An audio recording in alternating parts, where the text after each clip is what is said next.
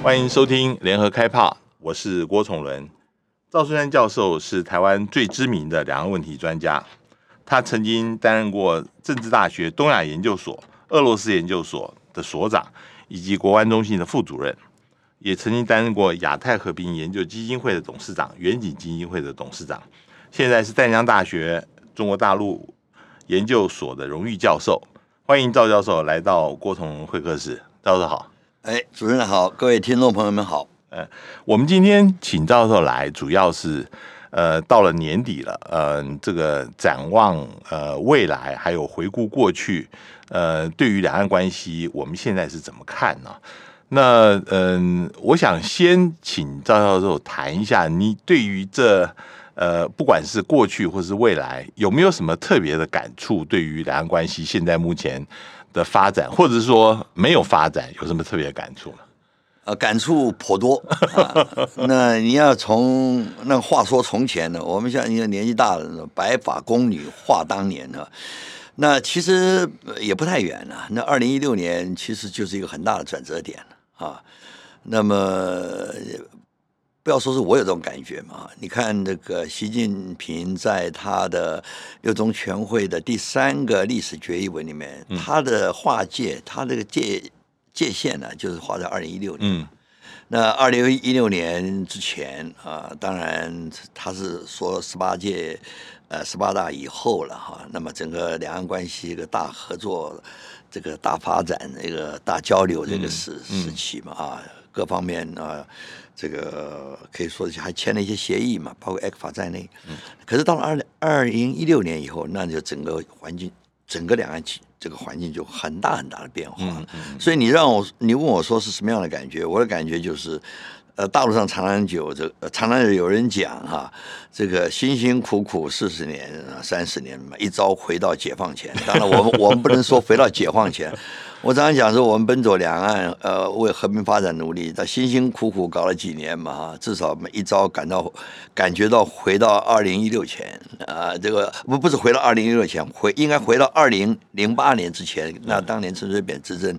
那几年哈，那个关系也不太好，嗯，坦白讲也不太好。但是比较现在的话，二零一六年以以来，可以可以说是，呃，以前如果说二二零零八年你如果用冷和来形容的话，嗯嗯、那么二零一六年。以后到现在可以说就是冷对抗，嗯嗯，冷对抗，嗯啊，所以是有很大的一个一个变化。不不，中中国，我想特别问，当然，嗯、呃，最近的两年因为疫情的关系，根本没有什么来往，这是事实。我想，呃，这个也没有办法。但是更多人提到的是二零一九年习近平一月二号的那个讲话哦，呃，对于台湾来讲。是真的让呃整个的呃很多人是觉得这个事情好像就挽回不了。最近你的好朋友也是前社科院台研所所长周志怀也提到，就是两岸现在大陆对台政策是越来越清晰化。除了习近平在二零一九年年初讲这个话以外，另外在刚刚过的那个拜习会里面啊，又把老三句呃提出来，在表述一个中国。这个是不是代表大陆对于台湾的政策越来越收紧？你怎么看呢？呃，当然是哈。那你刚刚提到的，先讲的老三句嘛哈。呃，过去我记得在八年呢，马英九执执政的八年呢，我很少听听到对方提这老三句。嗯嗯。甚至于在之前，我都很少听啊。那么当然你要晓得，这个老三句主要还是根据，还是针对这个国际社会来的了。它是根据联合国二七五八决议案来的啊。世界上只有一个中国嘛，台湾是呃中华中华人民共和国代代表台湾唯一的合法呃政府哈。嗯嗯。那么我想这个主要是针对国际社会来的。那他主要因为是怕那个台湾问题模糊了焦点啊，台湾问题的国际化。模糊的焦点啊，但针对两岸关系的话，过去他还是你只要两岸同属一中的话哈，那么当然就不必要提到这个老三句了，就不必要提到老三句，嗯、所以它是内外有别的了嗯，另外有别的。老三句以前专门就就针对对外了，嗯嗯啊，那么对内的话，你如果按照过去的说法，呃，长久以来就你就呃按照各自的法律文件处理这个一个中国的这个问题嘛啊。也就是处理一个事务性问题的话，那你有什么解释，你就去解释吧。嗯，那么台湾，你当然我们就用中华民国来处理吧。嗯，那你大陆你就用这个中华人民共和国啊。嗯，所以在外当然就一个中国啊。那么他是老三句说给外国人听的。那对内我们两边你就各自弹性来处理你对一个中国的这个解释。但是基本上就一个中国，这个没错。嗯啊，所以在这个情况，你有没有注意到，大概二零大概二零一六年吧，当时。我觉得那个时候正在换政府在换届的时候啊，那 WHO 已经给马政府当时已经给了邀请函了，嗯，啊，当然后来当蔡英文就执政嘛，嗯，啊，那么执政以后，所以那一年还是给你，还是啊，还是给的，可是给的时候加上又是二二七五八，嗯嗯，啊，换句话说，在过去我们加入 WHO 的时候，啊不，呃，这个参与 WHA 的时候是没有这个。嗯，没有加二七五八，不需要。因为我们当时是两个一个中国嘛，都是一个中国。那现在就要加二七五八，即使加上二七五八，现在还在那儿，都还不让你进去。对对啊，这是个很大的一个一个呃一个不同。所以你可以这样讲，你刚刚提到志怀，周志怀是讲战略清晰或者战略这个模糊。哎，那么过去他对国际社会是清清楚楚，那就可以说战略性。但是对两岸你可以模糊。但但但这老三句以前即使是。对国外也没有这么明确，因为讲台湾也听得到嘛。他以前也避免这样子提法，有钱其琛的新的提法，有各种不同的提法。这老三句以前，呃，其实，在两岸关系在和缓的时候，通常都不怎么提。没有，我不是我我刚刚就特别强调嘛，我我很少提到这个。你刚才提了老三句，我还要想到，咦，是什么？当年呢 这个这个坚持一个中国原则嘛，大概就这样子哈。那那两岸缓缓和的时候，你何必提？就像呃马习会的时候，我当时呃我跟夏立言，我们当时跟对方谈说，我哪提到一个中国这东西？还没有提啊，我根本也没人提一国一国两制啊，更不要提老三句了，对不对？那没不不必不必提啊。那大家就是看怎么样来处理什么问题就好了。啊，那现在不是嘛？现在你就是因为民进党执政以后，你呃又不成一中啊，呃当然更没有两岸同属一中的话，当然也讲不出来了。啊，在这个情况之下，当然他就要把话说明，至少要让国际社会声明。嗯啊，因为现在这个台湾问题已经搬到国际社会里面了嘛，变成国际化了，是是不是？哎，所以他这要说给美国听，这是我的底线。所以拜登跟习，你知道吗，其实，在拜习会之前，王毅他三个底线里面就已经很清楚了嘛。是不是？而且他还加上啊，你领土主权问题之外，那就是我们叫老三句啊，领土主权还有你不得这个这个妨碍我的这个呃制度，你不能就是说你不能呃批评我的制度。第三个，你不要影响到我的发展道路，是不是？哎，所以这个时候他两岸关系不好的时候，尤其对于美国，美国现在又想利用玩这个台湾牌的时候，他对于这个界限。他要越讲越清楚，所以他现在跟每一个国家，连跟俄国、跟俄罗斯关系这么好的话，他还是要把中国问题要重复一遍，也不必要了嘛。俄国本来就是在国际社会最承认、最接受他的这个啊，所以我想主主要的原因是是是是这个样的。那至于这个对台用武，不要说了啦。那过去他从来没有说是放弃这种可能性啊。但是你关系好的时候，他就不要每天跟你来谈对台用武的事啊。伤感情嘛？那你关系不好的时候，那我当然我动不动就把这弄出来。你我不排除用武的可是可能性是啊。那我们过去在呃两岸来往的时候，呃，我我也很少听到呃讲的，因为伤感情的事嘛，对，是不是？你怎么会我跟你在一起好好的说，你小心嘛，要不然我就 不放心对他。我不会讲这个话，你小心又不要我要揍你，我不会讲这个话嘛哈。那现在因为关系不好，没有互信，那当然是这样，嗯。这个事情，呃，就是在拜习会之后啊，呃，大陆似乎美国好像呃听懂了大陆的坚决的表示，甚至跟美国有某个程度的共识，所以，呃，我看到大陆最近的一些座谈会也好，或者是大家在发言也好，似乎觉得，呃，美中的关系是稳下来了。那呃，但是虽然是在台湾问题上面，仍然彼此是有意见出入，但似乎呃，并不觉得跟美国有立即发生战争的危险。你觉得是？你也有这个感觉吗？你觉得呢？呃，你用稳定，因为你看哈，两方的领导人都强调这个 coexistence 共存。对。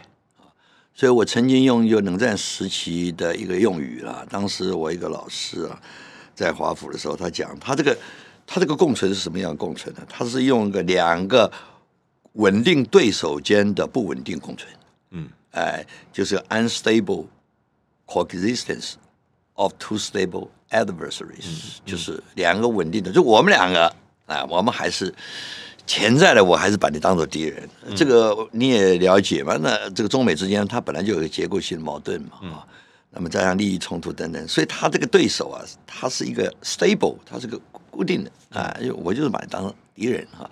可是呢，我们又了解到双方这个时候不能，呃，这个搞了最后不哦，这个把这个整个双方的对峙无限升高到呃冲突，甚至于到呃打仗这个地步。当然希望不要这样子啊，所以我们要维持一个共存。可是这个共存它有，它是一个 dynamic，它是一个变动的，所以随时有一个问题发生，一个 variable，一个变数，就会让这个共存呢、啊、就不存在了，嗯，啊就不存在，变成 unstable 了，嗯。啊，所以那哪些这个不存在的因素就很多。你比如说，其现在目前最大的就是台湾问题嘛，嗯，会让它。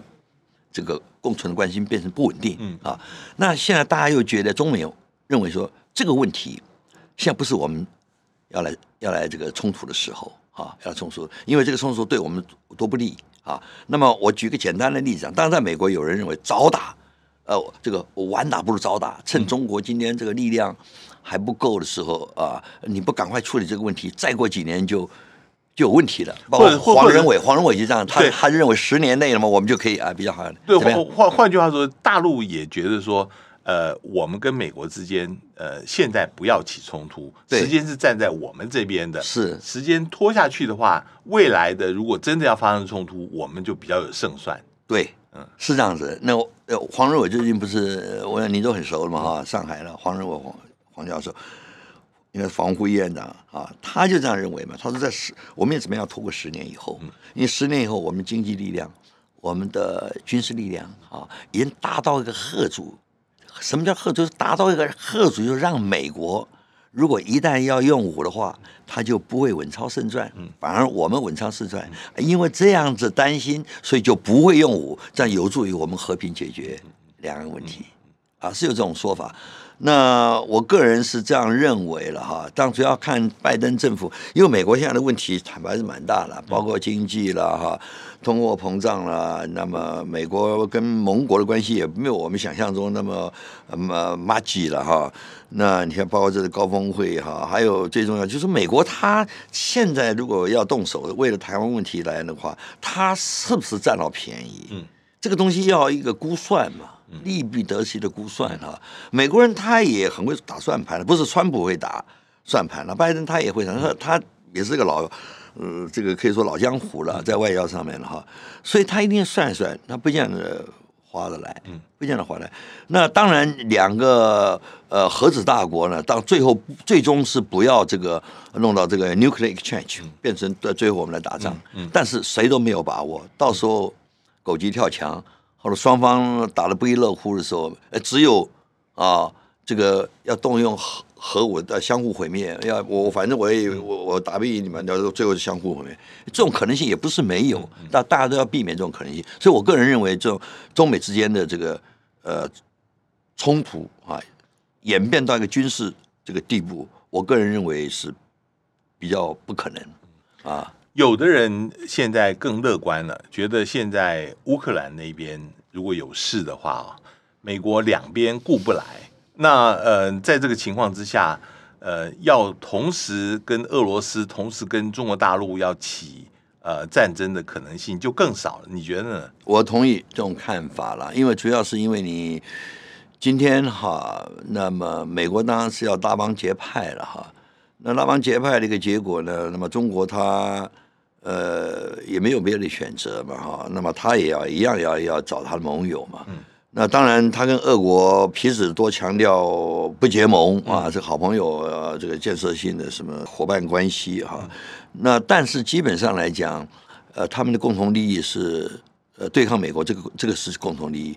尤其这个乌克兰这这个这个问题，因为在对欧盟欧洲国家来讲，坦白讲，到目前为止，他们还是认为第一威胁还是俄国了。嗯啊，还是俄国了啊。尽管很多人说哎，中国这样，但他们还是认为俄国地缘政治的这个关系嘛哈。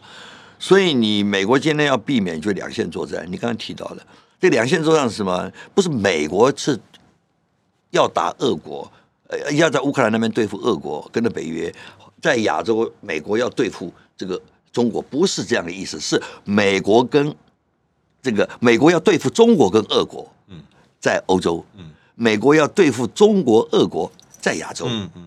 你不要问了，俄俄罗斯它也是两洋国家，嗯嗯、好，那么你现在如果说中国跟俄国的军事力量加起来的话，嗯、那美国没有办法超胜专。嗯、你现在最近看到一个所谓极音速的这个这个空中载具，对不对？啊，这这个中国跟俄罗斯的这个这方面的技术也是领先美国的。嗯嗯是，而且发展什么样武器你也不知道啊，所以这两个巨头连在一起的话，是美国没有办法打胜仗。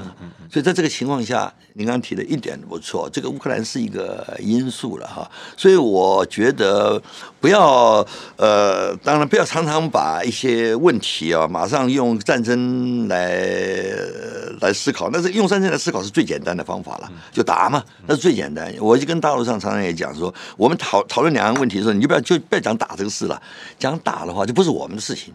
打打是军人的事情。哎，他们去研研研究什么样子要夺岛了，要干嘛？那不是我们文人的事情。我们说文人是怎么样的避战啊？避战。所以现在美国情况也是一样，那你就不要谈了战战争就是军人事嘛，五角大厦的事情。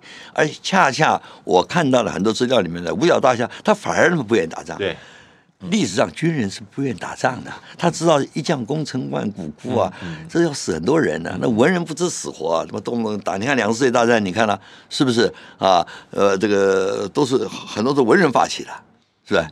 哎，那个 John Kennedy，那古巴飞弹危危机的时候。呃，跟赫鲁雪夫他们根本不知道死活啊，对不对？那是很可能引起热战的问题啊。如果你到时候像艾森豪啊这些呃巴顿的什么这些二次大战，你看像这些将军，他们就会觉得这个玩不得了啊，这打仗不是开玩笑。我我们刚刚讲了中国大陆跟美国的考虑，就是在台湾这边，我看到你最近也在谈这个问题，就是说，因为大陆对于台湾的军事威吓。只能够让台湾一边倒向美国，嗯，呃，这个，所以，但是这样子一来，又让大陆开始批评台湾是以美谋独、以武谋独这样子的指控，变成一似乎是一个恶性循环。这个这个恶性循环要怎么样才能够解呢？就是还是说这个事情始作俑者是是大陆，这个东西是没有办法解，还是说台湾在这里面有一些主动的一些选择可能？台湾现在倒向美国，我认为是没有什么选择。那过去在冷战时代，甚至于在两蒋时代，我们也是坚守民主阵营嘛，当时是反共嘛，哈。那么当时也没有什么选择了，就是在站在民民主阵营这边啊。当然后来整个冷战，整个国际体系多极化，包括整个在冷战时期的所谓三角战略。这形成以后啊，要联中联俄呃一个什么也联美联中啊，互相在那玩这个远交近攻，玩这个纵横这种游戏的时候啊，连这个拉那个时候，当时那个时候就会有比较多的选择空间的啊。那现在又回到我的感觉到这个三边关系里面，好像又回到当时这个啊反攻抗俄冷战那个时代了。啊，怎么说呢？那么今天中美之间的对抗也是前所未有的。嗯嗯。啊，那么中美呃对抗前所未有的话，在这个情况之下呢，美国他一定不放弃台湾嘛？嗯，是不是？呃，那美国不放弃台湾的话，他要把台湾当做个牌的运用嘛？啊，那么在这个情况下，台湾呢，像你本来是可以两面逢，这个都可以这个左右逢源嘛。可是今天这个大陆他不跟你来往。嗯嗯。对不对？你不接受九二共识，这个就那民进党他不会接受这个，所以这个不来往的话，那你现在只有美国了。你为了获获取你的安全保障，尽管你这个安全保障，我我常常讲，中美台美之间也是有战略互疑的，嗯啊，不是完全信任，可是你没有别的选择，嗯嗯，没有别的选择，好，你就靠向这个美国了啊。所以现在这个，所以对台湾来讲，几乎何况在一个一个问题，那么民进党政府他觉得，哎，走这条路他他是有利可图的，就对内政来讲，你看这次公投你就看得很清楚嘛，哎，一个抗中保台嘛，啊，他就赢嘛，是不是？所以他继续抗中啊，继续亲美。你看那个莱猪啊，不能进口，进口影响中美关系，啪，对不对？所以他认为在内政上面他也有利可图，他在大陆方面。蔡英文也想跟对岸能够来往，九二共识，对岸不理他，因为这个民进党他有台独的倾向，双方没有互信，所以这条路是行不通。美国为了要对抗中国，什么需要你，两边各取所需，我们也需要美国。这这个情况下，你没有别的选择了。我其实 我我我这个就想问，因为您跟以前马总统跟现在蔡总统其实都有跟他们共事过，都很熟啊。你觉得，嗯、呃，我我也常常有这个感觉。你觉得马总统那个时候，因为国际的因素，他的选择会变成比较多，然后现在蔡总统他因为国际的因素，现在新冷战开始，变成他的选择变得比较少呢？还是说两边都还是有一些空间可以做？自主性的一个选择，我必须要讲哈，这个对蔡英文总统呢是比较不利的。嗯，哎，他现在空间是比较小。我现在就举个例子好了，现在蔡总统他如果想要跟大陆，大陆也愿意跟他来，我是假定的，嗯，愿意跟他谈的话，那么在蔡总统这边，他要看看美国的眼色，是，他要看看美国眼色，他的谈呢？必须要在美国的这个可以控制的轨道里面来谈的，那当然他的空间就比较小嘛。这我基本上我的感觉就是这样子。那么在马总统过去的时候，我们可以不太，我们可以两边啊，可以跟美国，所以空间是比较大。空间比较大的原因还是中美关系。嗯嗯，因为以前在马总统时代，中美关系没那么坏。哎，那么现在中美关系是非常不好，某种程度美国也要逼你选边站。啊，那大陆你选边站，哎，就是以美谋独，嗯嗯，对不对？那算账呢，就算在世界软的吃，算在你，嗯，所以这个时候你就变成个软柿子，啊，所以你这个即使你想要，呃呃，要有一点弹性、灵活，可是面临着外在这个环境之下，尤其内部这个情况也是一样，因为你你这几年教育就是就是抗中嘛，啊，就是反中嘛。啊，那我们这个社会跟大陆社会不一样，大陆社会一直教育是反帝嘛，啊，反帝到时候帝国主义一九七二年尼克森去了以后，他可以一一个文件下来就可以解释了，因为尼克森来这里是给我们投降了，美帝投降了。你台湾这几年呢，民进党政府一直是反中反中，你哪一天你跟中国交往的时候，你能够也发下一个内部的文件说什么大陆来给你投降的吗？这两边不同的环境呐、啊，所以蔡总统他这个。就比较难做了。哎、好，不过我还是想问，就是说，但是如果说两岸之间这个对立一直在升高的话，其实也会把美国给卷进去。啊、所以有些人，我看到最近那个呃，这个董云赏他也开始提说，嗯、是不是有可能呃，两岸能够对话？呃，就是说这个事情是不是美国也会希望两岸之间有某个程度的对话呢？可是 Campbell 也讲啊，是没有错。美国人过去常常讲希望两岸对话，这两岸讲真还讲讲的。我常常觉得是真是假，你自己要去琢琢磨琢磨。嗯啊，那么美国有时候呃，过去我记得在马政府八年的时候，那个美国最关心就是因为马总统提到和平协议嘛，哈，提到结束敌对状态，类似于我们的 CBM，就是 CBM，CBM，讲讲而已啊，根本实际上做到很难呐、啊，当时啊。美国人最关心这个问题，嗯，每次来问啊，呃，哎，你们这个 CBM 谈的怎么样？嗯、我说没谈啊，根本没有啊。嗯嗯、哎，你们和平协议怎么样？嗯、我说马总说和平协议没有啊。你那么那么关心？哎，你希望我们和平协议不是对你美美国是有利的吗？你不是希望乐见吗？你那么关心干嘛？同样的道理，现在也是一样，是不是？你刚才讲桑德这个董云商，董云商啊，希望你谈谈。如果你真去谈的话。他一定会问你谈什么，一定的嘛？你谈什么？你符不符合我美国的利益？是不是？你按照我画的，我勾勒出来这个这个路径图去谈嘛，是不是？一定是个样子嘛。所以讲要谈，我听听而已了。我听听。所以我一直认为，将来最大的问题在哪里呢？在大陆上，他要触统到一个某种程度，台湾你也被迫，我讲被迫哈，这个时候非要做回应的时候，美国的态度是什么？嗯嗯嗯，美国态度是什么？嗯你说台独，美国不赞成啊，这个这个这个假议题，哎，台独是个不可能，统一是个真议题啊。嗯，美国会支持你统一？哎，美国会，我就问，我就问这里啊，美国会不会支持你统一？嗯，如果不，美国不支持，那大陆一定要逼统，因为这是习近平的这个历史任务，他没有完成统一的时候，他的民中华民族复兴呢，就复到哪去了？那你怎么办呢？因为他也要考虑他，习他考虑他在大陆他的政政权的合法性、正当性的，他非要走这一步不可啊，是不是？啊，那你你这边怎么办？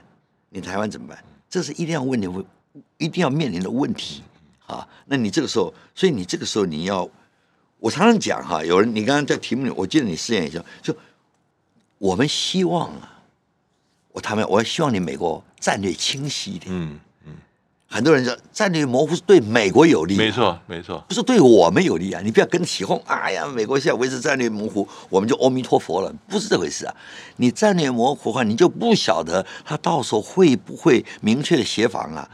那那个台湾呢、啊？他到时候不协防也是符合他的利益，对、啊，随便他自己解释。是，但是你问题是你清楚的告诉我，我就有准备嘛。是，所以这这就是台美之间，我们一直认为中美之间它是一个 strategic distrust。嗯。但是你忽略了，我记得我当时在 Georgetown 在校园里面访问 Nancy Tucker、嗯、唐耐心的时候，他就跟我讲：“你不要忘了台美之间有战略有互疑啊。”对，也是有互疑。我们从过去两位总统、两位这个蒋总统时代，一直到涉及到李登辉，那么很很严重了。我们跟美国都是互疑啊，是不是？嗯、好了，那所以我在讲，那三边都是互疑嘛，嗯嗯、啊啊，所以那这个时候我们跟大陆的互疑，OK，反正你就是。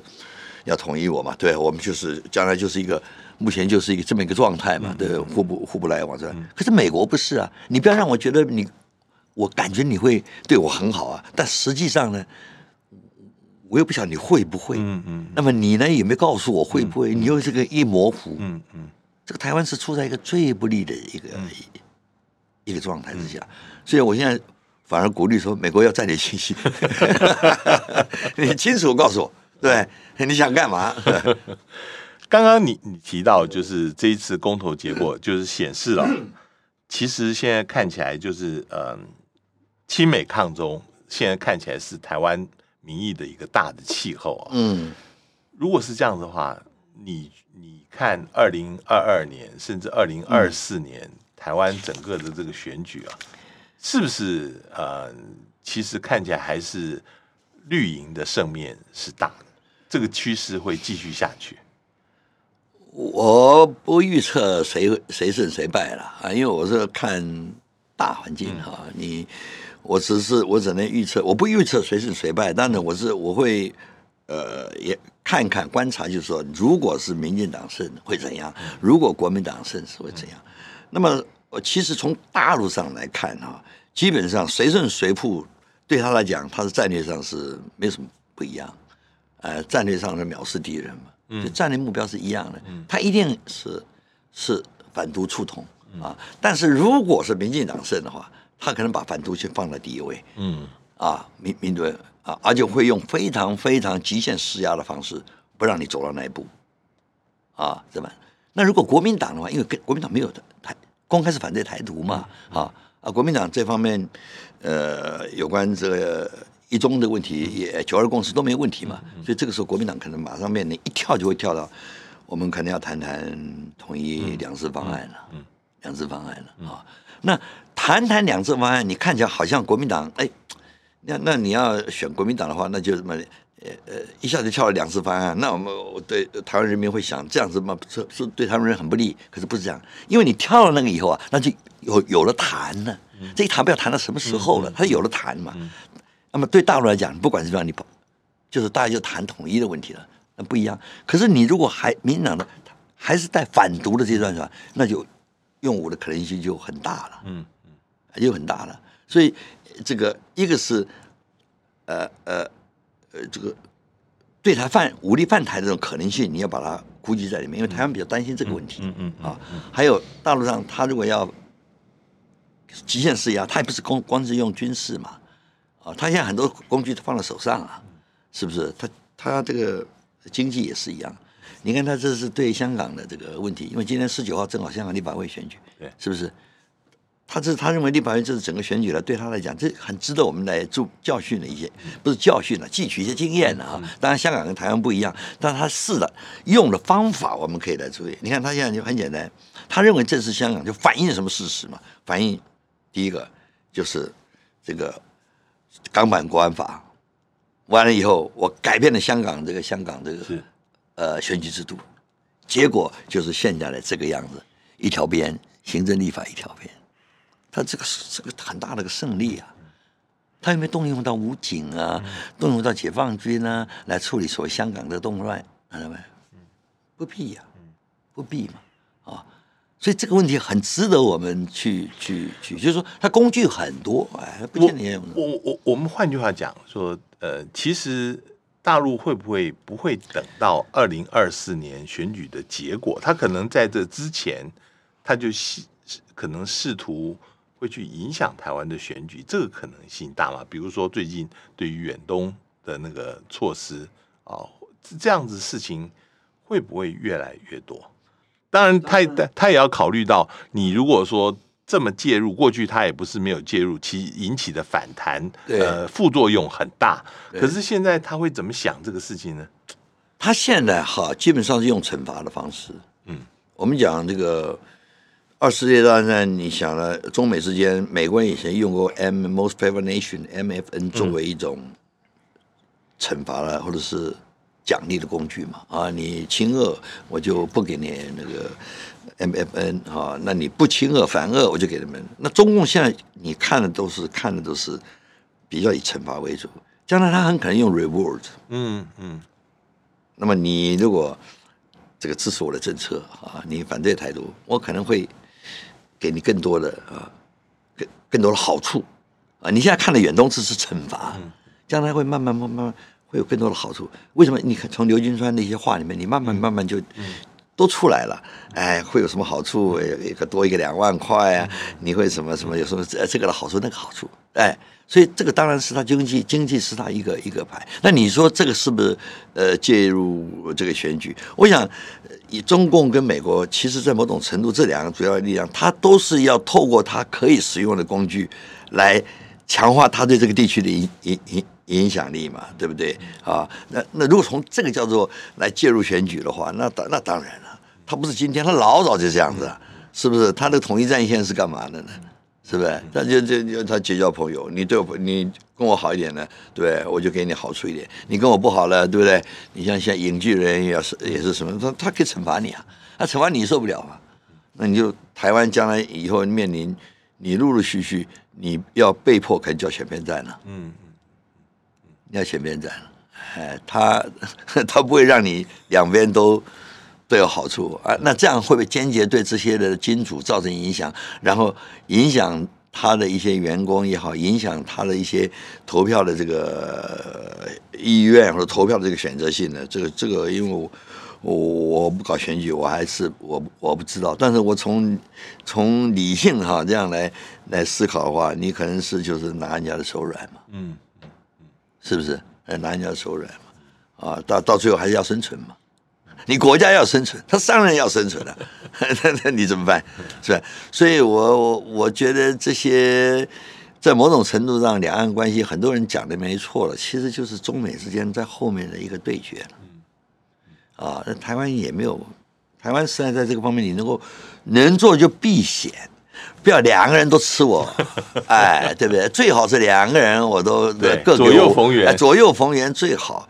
哎，那么再次之的嘛，就是一个我得罪你，但你一个嘛对我真正的爱我嘛，是不是？你这个不好，哎，那我对，那你你还有一个选择余地。